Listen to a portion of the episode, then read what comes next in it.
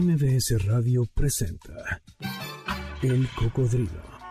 Experiencias históricas, callejeras, urbanas y sonoras por la ciudad con Sergio Almazán.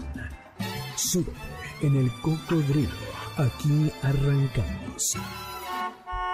Hola, ¿qué tal? ¿Cómo están? Bienvenidos. Muy buenas tardes. Gracias, de verdad, muchas gracias por seguir con nosotros en esta emisión, en esta emisora que es MBS 102.5. Soy Sergio Almazán. Esta es la emisión 494 del Cocodrilo y el reloj de la Torre Latinoamericana, mi querida está marcando las 4 de la tarde, 3 minutos. Y momento entonces, si te parece, mi querida Yanin, que echemos a andar los motores de este cocodrilo, porque nos vamos a ir de aquí, desde Anzures, en la, eh, eh, en la calle de Mariano Escobedo, casi eh, Copérnico. Desde aquí sale nuestro cocodrilo para irnos a ver si alcanzamos a llegar, porque vaya, vaya que ya está la concentración. yo tenía ganas de irme a transmitir desde Reforma. Nada más cuando pasé dije, sí, cómo no, mejor me sigo directo a la cabina y desde ahí les cuento, nos vamos a recorrer el barrio de La Guerrero, específicamente en la esquina de Mina, de eh, Héroes y de eh, San Fernando, justo ahí donde se encuentra el Panteón de San Fernando, desde donde encontramos esta historia.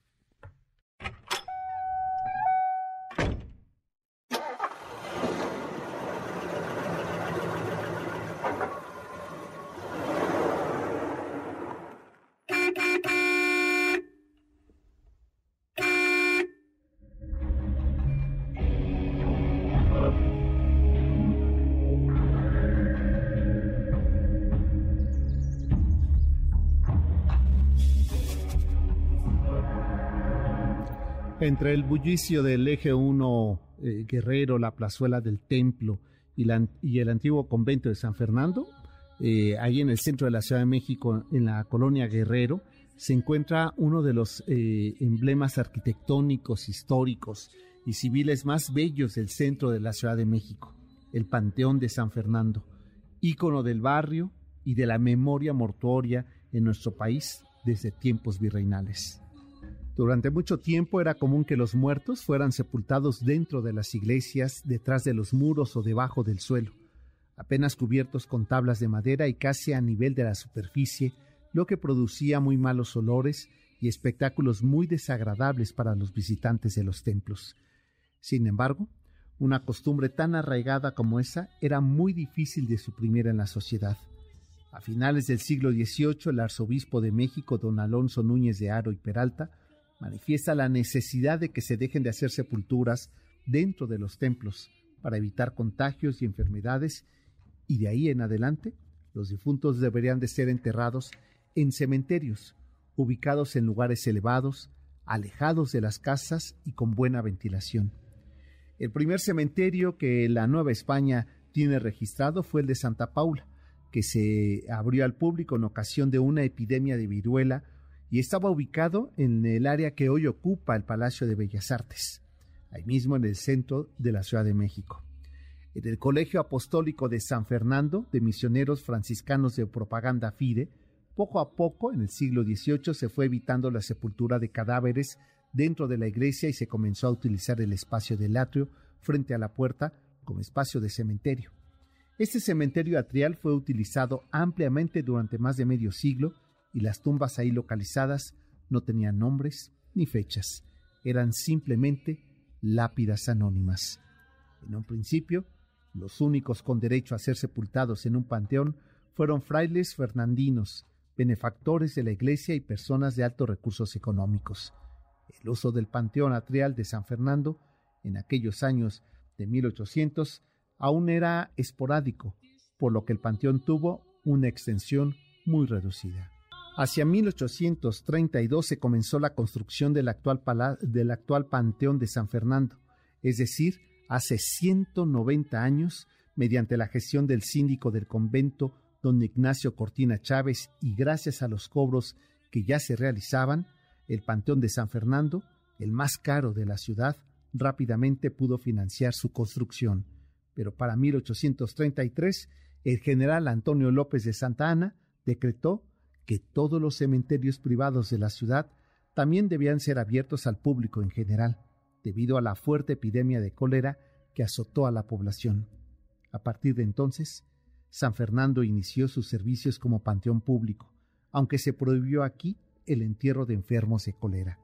Y en 1860 dejó de ser el panteón religioso para ser un panteón civil y por los personajes que ahí se encuentran sepultados, fue llamado Panteón de Hombres Ilustres. Pues hasta aquí, eh, mi querida Janine, pues hacemos, si te parece, un alto a nuestro cocodrilo, pero no así al ritmo de este cocodrilo, porque eh, vamos a seguir hablando a lo largo del programa justamente de la historia de este panteón histórico. Por ejemplo, eh, qué lápidas están vacías, a quienes se le dedicaron eh, algunas criptas, aunque no esté el personaje mencionado en la cripta, qué hombre se convirtió en un personaje incómodo con su muerte, lo que hizo, que eh, algunos de los familiares que tenían sepultados en el Panteón de San Fernando a sus difuntos familiares los tuvieran que retirar. De todo ello y más vamos a platicar alrededor del Panteón de San Fernando. Pero este recorrido no estaría completo sin eh, el día de hoy de esta rocola que nos ha preparado mi crea Yanin y que ya la veo eh, que comienza a ponerse su, su traje de garbancera eh, para comenzar el desfile de Catrinas. Y esto suena así en la rocola. La rocola del cocodrilo. Música para los espíritus que se han vuelto eso, espíritus y que nos acompañan. La devoción por las almas, los mecanismos de transmisión de esa práctica ritual funeraria de los animeros y la relación entre personajes con los vivos y los muertos son parte de nuestra tradición mezclada del inframundo y lo divino del catolicismo, que se sintetiza y se expresa en la música a nuestros muertos, a la calaca, la música a la Catrina seductora, a la muerte, a la de los nuestros y la propia, cantar a la muerte, cantares de despedida. Esa presencia de los espíritus de los muertos en la conciencia de los seres humanos es la que nos moviliza a una serie de prácticas orientadas para apaciguarlos y también para halagarlos. Estas fechas ya próximas a conmemorarse en, los cementerios, en la calle, en nuestra casa, eh, con velas encendidas, vasos de agua junto a fotografías, misas y cantos. Cantarle a la muerte. Cantar a nuestros difuntos, evocarlos en sonidos, en ritmos, en altares, en rituales, consagración de lo misterioso, de lo inexplicable con lo terrenal, con lo emocional, cantar a nuestros muertos, a nuestra muerte para alejarla, pero el silencio romperlo, tutearlo con la calaca, bailar con ella, danzar alrededor de su presencia. Cantemos a nuestros muertos, cantar antes de que la muerte cante por nosotros, cantar y contar. Pues así, porque también a la muerte no solamente se le llora, no solamente se le espanta, sino que también se le invita a danzar con ella, pues la tarde de hoy sonará así nuestra rocola en esta selección que hemos preparado eh, para ustedes con música para eh, cantarle a nuestros difuntos, incluso, ¿por qué no, mi querida Yanin? Cantarle a nuestra calaca que ahí anda, a nuestro nahual, para que cuando nos vayamos de este mundo eh, nos vayamos sonriendo y bailando. Pues Cantares de la Muerte es, como sonará la tarde de hoy, nuestra rocola. Por lo pronto, mi querida Janine, con esta calaverita de Santa Cecilia, si te parece, nos vamos a la pausa musical o a la pausa comercial y volvemos para arrancar este cocodrilo por el barrio de La Guerrero, ahí en el Panteón de San Fernando. El cocodrilo regresa después de esta pausa. No te despegues. MBS 102.5. Ya estamos de regreso. Sigamos recorriendo la ciudad en el cocodrilo con Sergio Almazán, aquí en MBS 102.5. La calaca es Amparo Ochoa en este recorrido musical que estamos haciendo. ¿Qué te parece, mi querida Janine, que nos llamen, y que nos manden un Twitter, que nos escriban en el Facebook, en el Instagram y nos pidan eh, con el tema que les gustaría irse de este plano? Eh, ¿qué, ¿Qué canción les gustaría que les acompañara? Eh, cuando la calaca les tome de la mano o de otras partes, ¿verdad? Eh, del cuerpo y se los lleve convertidos en alma. o también con cuál recuerdan a los seres que ustedes quieren y que ya no están, a los ingratos, ingratas que ya no están, pues eh, 51 66 1025 es la vía de comunicación, el Twitter es ese almazán 71 y nosotros les ponemos sus temas con los cuales ustedes se despedirían. Tú ya tienes tu canción, mi querida Janine, con la que te gustaría. Como todavía está muy joven, todavía no piensa en eso. Piensa en la de sus 15 años. Ya te háganme favor. Pero lo que es la vida. Eh, por acá, Luis, tú ya, ya, tienes tu canción con la que te gustaría despedirte. Sí, fíjate, pues eh, es que yo creo que es muy importante. Este, no, yo también. Yo, uh, yo tengo un listado largo, una playlist este, amplia que me dure de un año a otro, fíjate, para que además, este, no crean que así de fácil se deshacen de mí. No, no, no, por, ahí por lo menos unos 10 años, ¿eh? Este, para que, para, exacto, ah, dice Yanin que se la, eh, se la pase, o sea, da por hecho que yo me voy a ir primero, fíjate nada más, no, es que sí, de, de veras, no, no vaya siendo, ¿verdad? Mira, todavía dice no vaya siendo, qué barbaridad. Pues ya, miren, mejor ahí dejo el tema y vámonos hasta el Panteón de San Fernando, donde ahí podríamos también dedicarles algunas canciones a personajes que se encuentran en ese, eh, en ese campo santo. Aquí parte de la historia y parte de los personajes que habitan este cementerio, Panteón de San Fernando. Así es que vámonos hasta el barrio de la Guerrero. Ubicado en las inmediaciones del eje 1 eh, Guerrero, a espaldas del eh, templo que, por cierto, el día de ayer estuvo abarrotado, el templo de San Hipólito, donde se conmemora a San Judas Tadeo, ahí en la colonia Guerrero, muy cerca de la Alameda Central, en Mina, Héroes y Guerrero, se encuentra el Panteón de San Fernando. espacio que había sido propiedad de los frailes fernandinos, quienes se encargaban de realizar los entierros, las misas, los altos cobros y de mantener limpio y en orden ese pequeño y diminuto panteón que comenzaría en el siglo XVIII sus funciones. Su fama fue mucho entre la sociedad de la Ciudad de México. Sin embargo, el 31 de julio de 1859 el gobierno liberal de Juárez expidió una de sus leyes, las de reforma. La de, eh, en esas leyes de reforma eh, hablaba sobre la secularización de los cementerios, mediante el cual los panteones del clero pasaban a ser propiedad del Estado.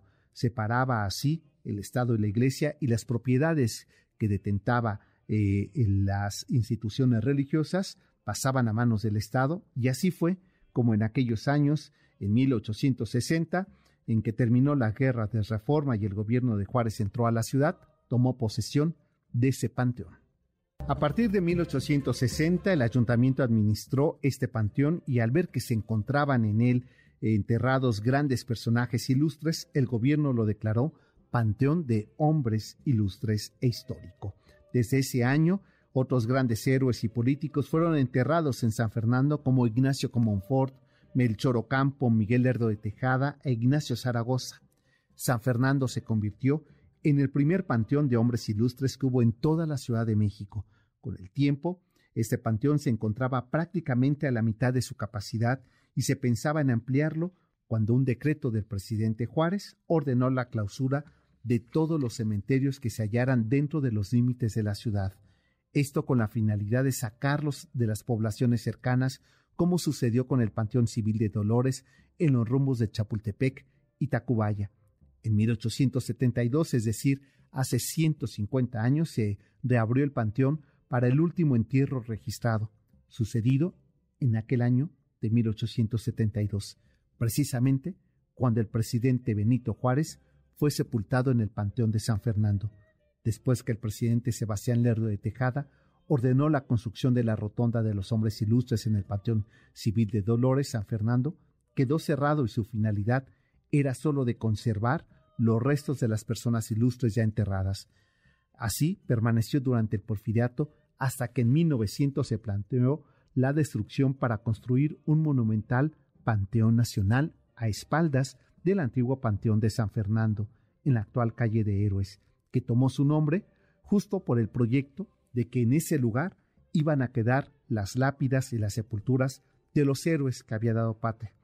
Eh, sin embargo, el Panteón Nacional eh, sería eh, concluido sin mucho éxito por el estallido de la Revolución Mexicana y de una mala cimentación de la cripta central impidieron que fuera construido en su totalidad.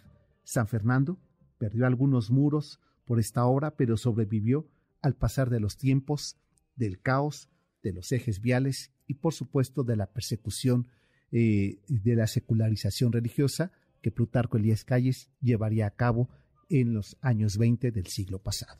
En el siglo XVIII, la antigua ciudad novohispana había vivido momentos eh, cruciales, no solamente en, el terreno social y político, sino también en el urbano, en el geográfico y en el de ordenamiento. Sismos, eh, epidemias y el rediseño de eh, la zona lacustre del Valle de México propició que varias de las zonas que hasta en ese momento se encontraban poco habitables pudieran ser cada vez eh, espacios donde ubicar a órdenes religiosas. El barrio eh, hacia el norponiente de la Ciudad de México, que era eh, el barrio de Santa María la Redonda, Cuepopan, se empezó a ensanchar pasando justamente el Paseo Virreinal, que es el de la Alameda. A partir de esas inmediaciones de la Alameda, algunos de los virreyes comenzaron a trazar nuevas rutas por donde ampliar la ciudad porque ya era insuficiente lo que hoy llamamos el centro histórico para poder habitarlo. Es así como eh, el antiguo barrio de San Fernando, eh, más tarde convertido en el, en el barrio de, eh, este, de Bellavista y posteriormente en el barrio de Vicente Guerrero, barrio de la Guerrero como lo conocemos hoy día, comenzó su desarrollo en el siglo XVIII, a través de haberles otorgado la corona española un permiso a la orden de propaganda FIDE, una orden de secularización de los franciscanos para poder educar, eh, tener un convento, un colegio y un templo. Por lo que al regresar de esa este, peregrinación que tuvieron por todo Centro y Sudamérica, a regresar a la capital de la Nueva España y en específico a la Ciudad de México, pidieron a las autoridades les otorgaran unos predios para poderse ubicar y con ello eh, cumplir su propósito de evangelizar, de educar y por supuesto de tener un lugar de descanso de, eh, eh, de vida eterna. En ese sentido es que, y por esa razón, es que les otorgarían las autoridades en aquel siglo XVIII los predios de Santa María la Redonda en los límites con la lagunilla y en esos eh, predios se establecerían una primera capilla. La única condición es que fuera dedicado a Reyes Santos. Es por eso que fue dedicado a San Fernando, Fernando de Aragón. Y a partir de ese momento comenzaría la urbanización norponiente del centro histórico. Pandemias, sismos inundaciones fueron eh, haciendo imposible que el desarrollo de aquella orden religiosa de los eh, fernandinos se pudiera llevar a cabo con estabilidad eh, y, además con mayor desarrollo. En 1832, la, la Orden de San Fernando de Fide establecería y colocaría la primera piedra de lo que fuera la extensión de sus predios religiosos. Y además proponen que en el interior de sus solares van a colocar una edificación de Camposanto, es decir, el primer cementerio religioso público en la Ciudad de México y le llamarían Panteón de San Fernando. Ahí comenzaría la historia de uno de los recintos hoy históricos, arquitectónicos, eh, más emblemáticos del siglo XIX y de la historia de los héroes de este país, gracias a que en ese espacio se encontrarían eh, en algún momento eh, figuras de la talla de Miguel Miramón, de Ignacio Zaragoza y se encuentran hasta el día de hoy los restos de Margarita Maza de Juárez y su esposo, Benito Juárez. Pero eso provocó una incomodidad a ciertas familias y al mismo tiempo una de las disputas eh, más crueles sobre la idea de la fe, del descanso y el sistema ideológico. ¿De qué se trató ese conflicto que llevó incluso al gobierno eh, del Lerdo de Tejada a eh, eh, entablar una disputa con las familias que estaban en contra de que eh, los restos de Benito Juárez estuvieran en ese panteón. De esto vamos a platicar regresando de la pausa. Vámonos con música, mi querida Janine, para ahuyentar a la calaca y acercar a nuestros difuntos. El cocodrilo regresa después de esta pausa. No te despegues. MBS 102.5. Ya estamos de regreso. Sigamos recorriendo la ciudad en el cocodrilo con Sergio Almazán, aquí en MBS 102.5. Uno de los eh, primeros temas top de mi playlist para despedirme de esta de este plano es justamente este, La Reina del Inframundo, eh, y es la voz de Lila Downs. Y además sí, eh, sí me veo como reina del inframundo. Este, eh, me imaginaste así, mi querida Janine.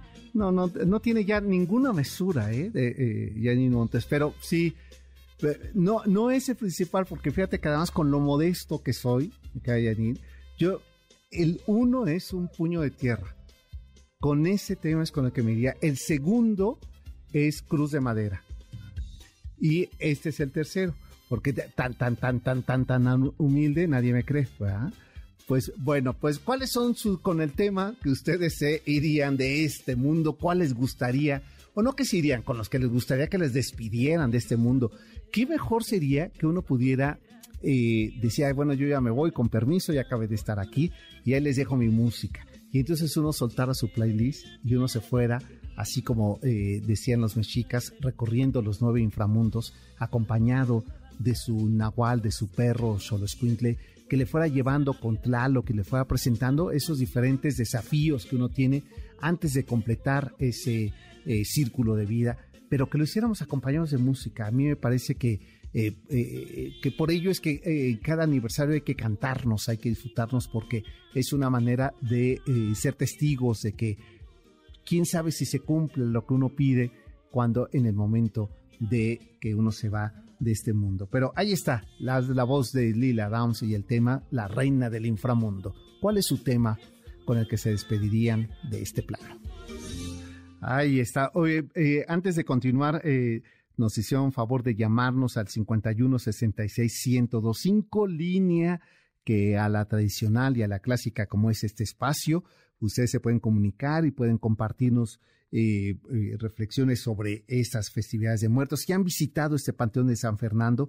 Y si no lo han hecho, pues fíjense que el próximo eh, lunes, bueno, mañana, lunes y martes, van a tener un recorrido especial que dura casi una hora, eh, de 5 a 6, o se revisen ahí eh, la cartelera para que sepan los horarios, pero dramatizado, donde los personajes que viven en el Camposanto de San Fernando los van a recibir. Entonces los puede recibir, fíjense, eh, Benito Juárez con Margarita y hacerles un recorrido, estos dos personajes, por el panteón, presentarles quiénes son sus amigos o sus enemigos. Después puede estar Ignacio Comonfort, pero también los puede recibir Ignacio Zaragoza o las puede recibir el espíritu de Isadora Duncan. Isadora Duncan no murió en este país, ni siquiera vino a este país, pero algún aficionado decidió comprar, fíjense nada más lo exótico que es este, que somos los mexicanos. Compró un nicho para dedicárselo a ella. Entonces, cuando uno entra al Panteón de San Fernando, los eh, nichos que están allí en las paredes, está uno dedicado a Isadora Duncan que nunca le falta flores pero no, no aparece, eh, no están los restos de Isadora Duncan, sino es un aficionado que dijo, ah, pues yo, eh, yo aquí le voy a comprar y le voy a venir a rezar yo y mis generaciones futuras. Pues eh, me parece muy exótico, pero todo se vale si se tiene la posibilidad, ¿verdad? Entonces están ellas y después también está una, una lápida este, vacía que tiene el nombre del general Miguel Miramón, pero Sucede con que no está ahí, pero esa historia la dejo un poquito más adelante. Por lo pronto, eh, en el 51 66 105, porque me fui como hilo de media y ya no comenté este chisme que está bueno.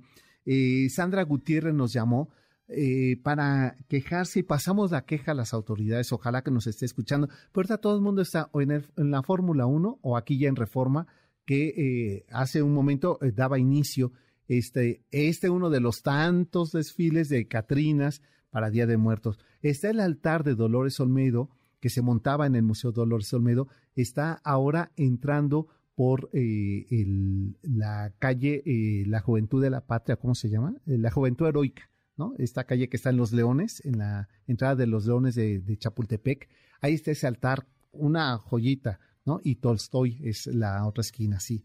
Eh, pues ahí lo, y bueno, y ahí está ese desfile. Pues sucede con que fíjense que la conductora de una unidad de servicio gratuito que presta servicio de balderas a Pantitlán, de estos camiones de servicio gratuito que están afuera ahora sustituyendo, eh, mientras es la 1457, me dicen, es la unidad, eh, fue muy grosera con uno de los adultos mayores solo porque no traía su credencial de INAPAM y pues no, no iba a pagar su pasaje porque esa es la posibilidad que te da con esa tarjeta de INAPAM. Entonces no dejaba que se subiera porque no traía la tarjeta o si no que pagara eh, su pasaje. Eh, Sandra y otras personas que estaban viendo la escena apoyaron al señor y ¿qué creen? El señor no se subió.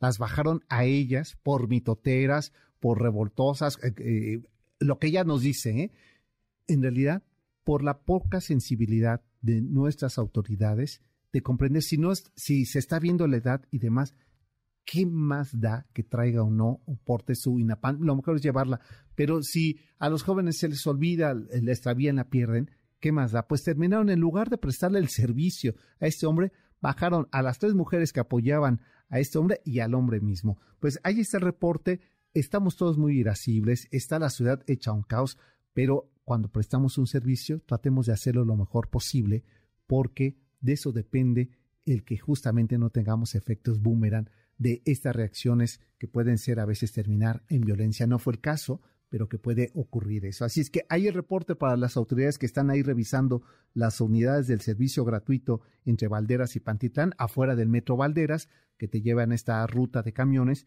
pues que sean un poco más flexibles y comprendan y contribuyen que sea lo menos difícil, que ya es caótico tener que subirse a ese camión, hacer el triple de horas que se hacía o de tiempo que se hacía para llegar a nuestros destinos y todos pasemos la mejor, ¿no? Bueno, pues ahora sí nos vamos a, de ahí, de Valderas, vamos, regresemos hasta San Fernando, si les parece. La magia de la radio es que nos permite viajar de ese presente al pasado. Si nosotros tomamos eh, Avenida Valderas y nos vamos sobre toda Avenida Valderas y después en Hidalgo damos vuelta a la izquierda y después sobre Hidalgo y Reforma tomamos Arco, podemos llegar, o el eje de Guerrero, podemos llegar justamente al Panteón de San Fernando.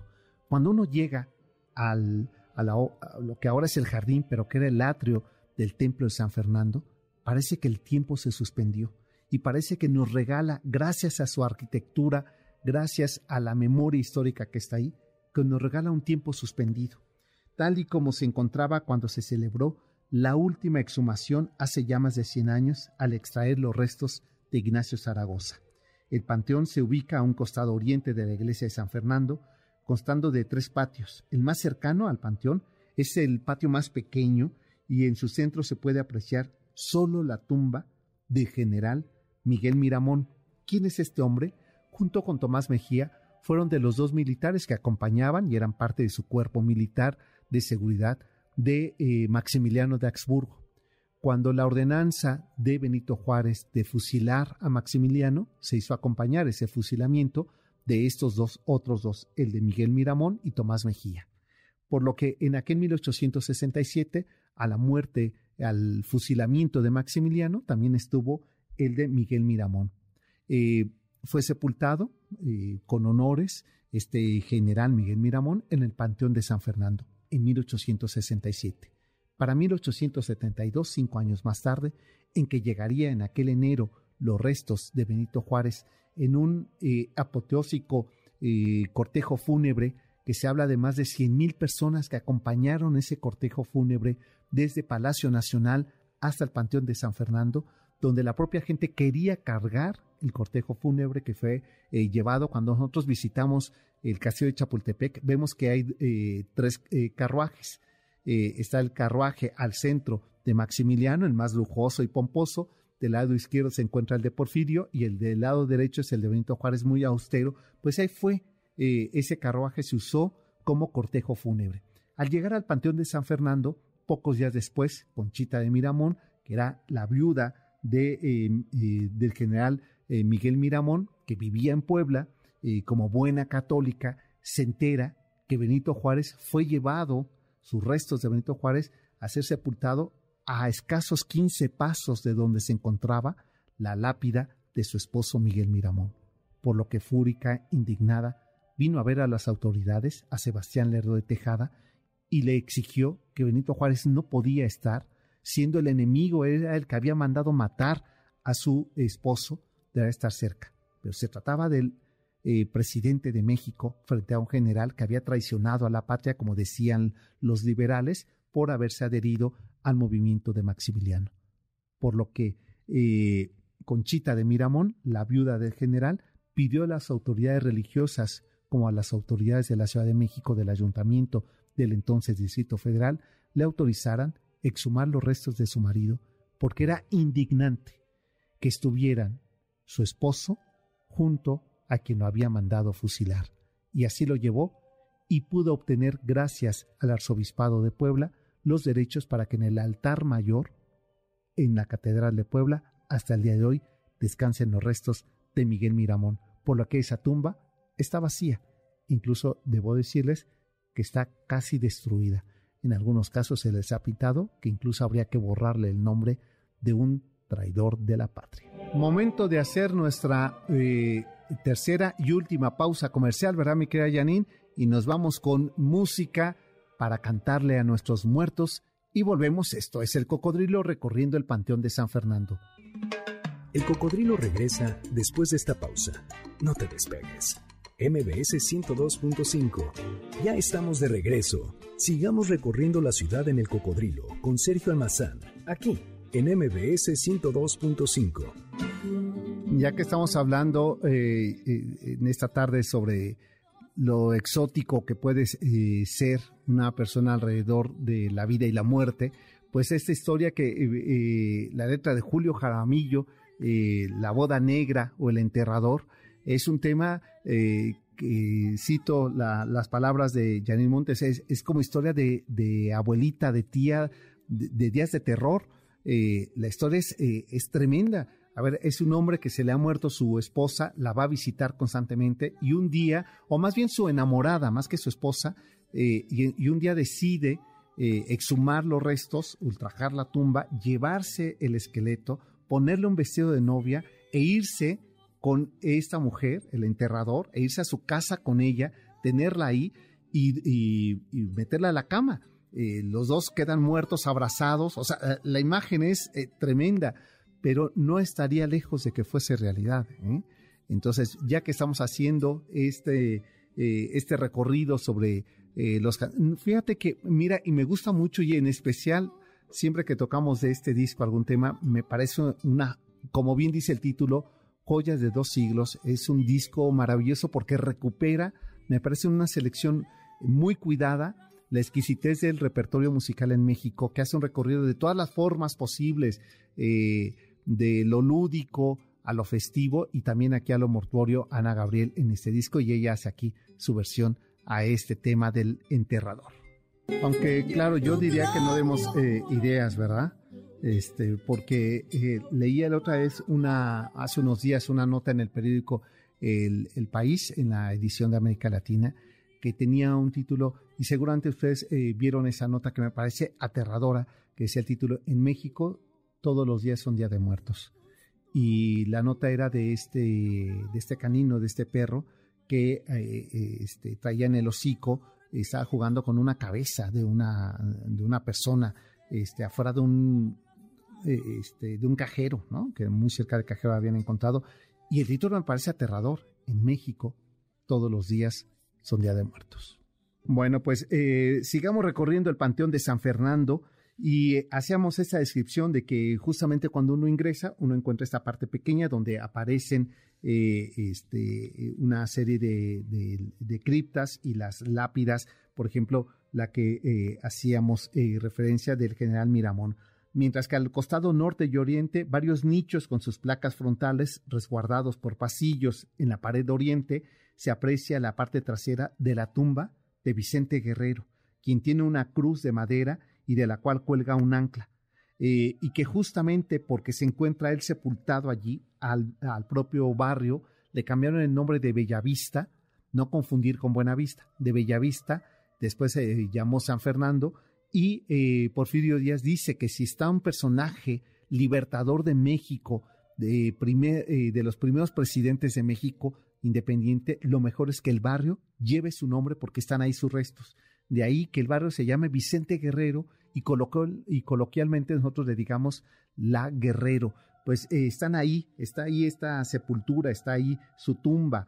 Eh, este, en la verja límite de la calle eh, este, y el Parque San Fernando, atrás de la zona del atrio frontal, al poniente queda la sacristía de la iglesia, que es usada actualmente como recinto administrativo y de servicios. Pasando por esta puesta de la pared norte del primer patio, se entra al, área principal rodeada por jardines y entre estos jardines más nichos y en el centro se aprecian las tumbas de varios personajes, algunas resguardan incluso estatuas. Al centro se halla la tumba de Ignacio Zaragoza. La de Benito Juárez y su esposa comparten la tumba más grande ubicada al costado norponiente, la cual fue realizada por mandato de Porfirio Díaz, en un estilo neoclásico. Y en el lado sur se encuentra la de Ignacio Comonfort, eh, colindando con esta verja de hierro que da hacia la calle de San Fernando, y justo donde se encontraba la capilla hoy es una biblioteca es la biblioteca Sebastián eh, Miguel de Cervantes Saavedra y que afuera retiraron eh, el nicho de la, de la imagen de Santa María para colocar la imagen de, este, de Cervantes. Y lo que sería, lo que iba a ser la extensión del Panteón de San Fernando se convirtió en la primera escuela pública después de la Revolución Mexicana, donde están murales importantísimos en esta escuela eh, de 5.000 metros cuadrados, de estilo todavía eh, este, porfiriano, eh, la fachada de Ajaracas, donde Maris Bustamante hace un mural y todas las cenefas de los salones de clase este, son, la verdad, uno de los ejemplos del muralismo mexicano con estos tintes nacionalistas que están ahí decorando parte de lo que son los eh, casi 2.800 metros de murales que, tiene este edificio y que fue eh, inaugurado por el, propio José Vasconcelos. Y cuando estuvieron haciendo trabajos de cimentación en el año de 1985 con el sismo que afectó toda esa zona, encontraron que había eh, lápidas de religiosos del siglo XVIII ahí, como también, fíjense, los restos de Josefa Ortiz de Domínguez, que después serían trasladados al de eh, este, eh, personas ilustres aquí en la, en la, zona de Chapultepec de este, constituyentes.